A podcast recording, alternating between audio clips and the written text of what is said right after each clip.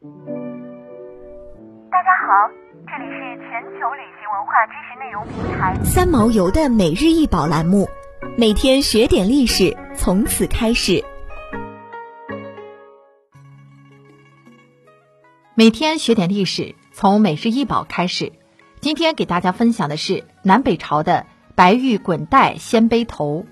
这件器物在扁平的器身上透雕一龙纹，长手长脚弯颈，屈身盘曲，满是鳞纹，细尾下卷，四肢其中一只断损，各三爪。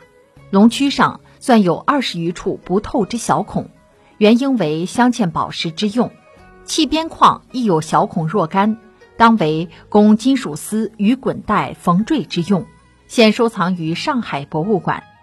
白玉滚带鲜卑头背面两侧边各有一行铭文，共计四十六字，记载了制作年代、制作机构、器物名称、制作工时、监造官员姓名等，从而为后人研究提供了详尽的信息。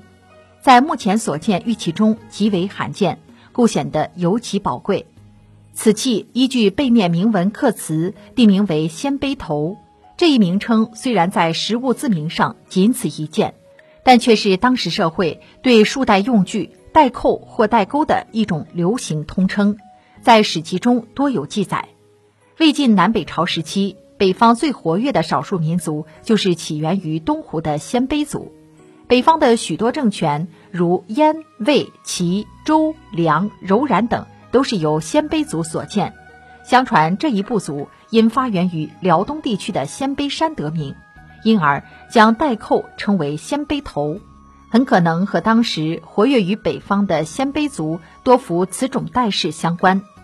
曹魏时期的学者张燕在注释《汉书》关于黄金锡皮的记载时就指出：“鲜卑郭洛带，瑞兽名也，东湖好服之。”百鸟库集注。东湖民族考中通过繁琐的考证，得出结论：“鲜卑”二字仅祥瑞之意，既非指带，亦非指钩名矣。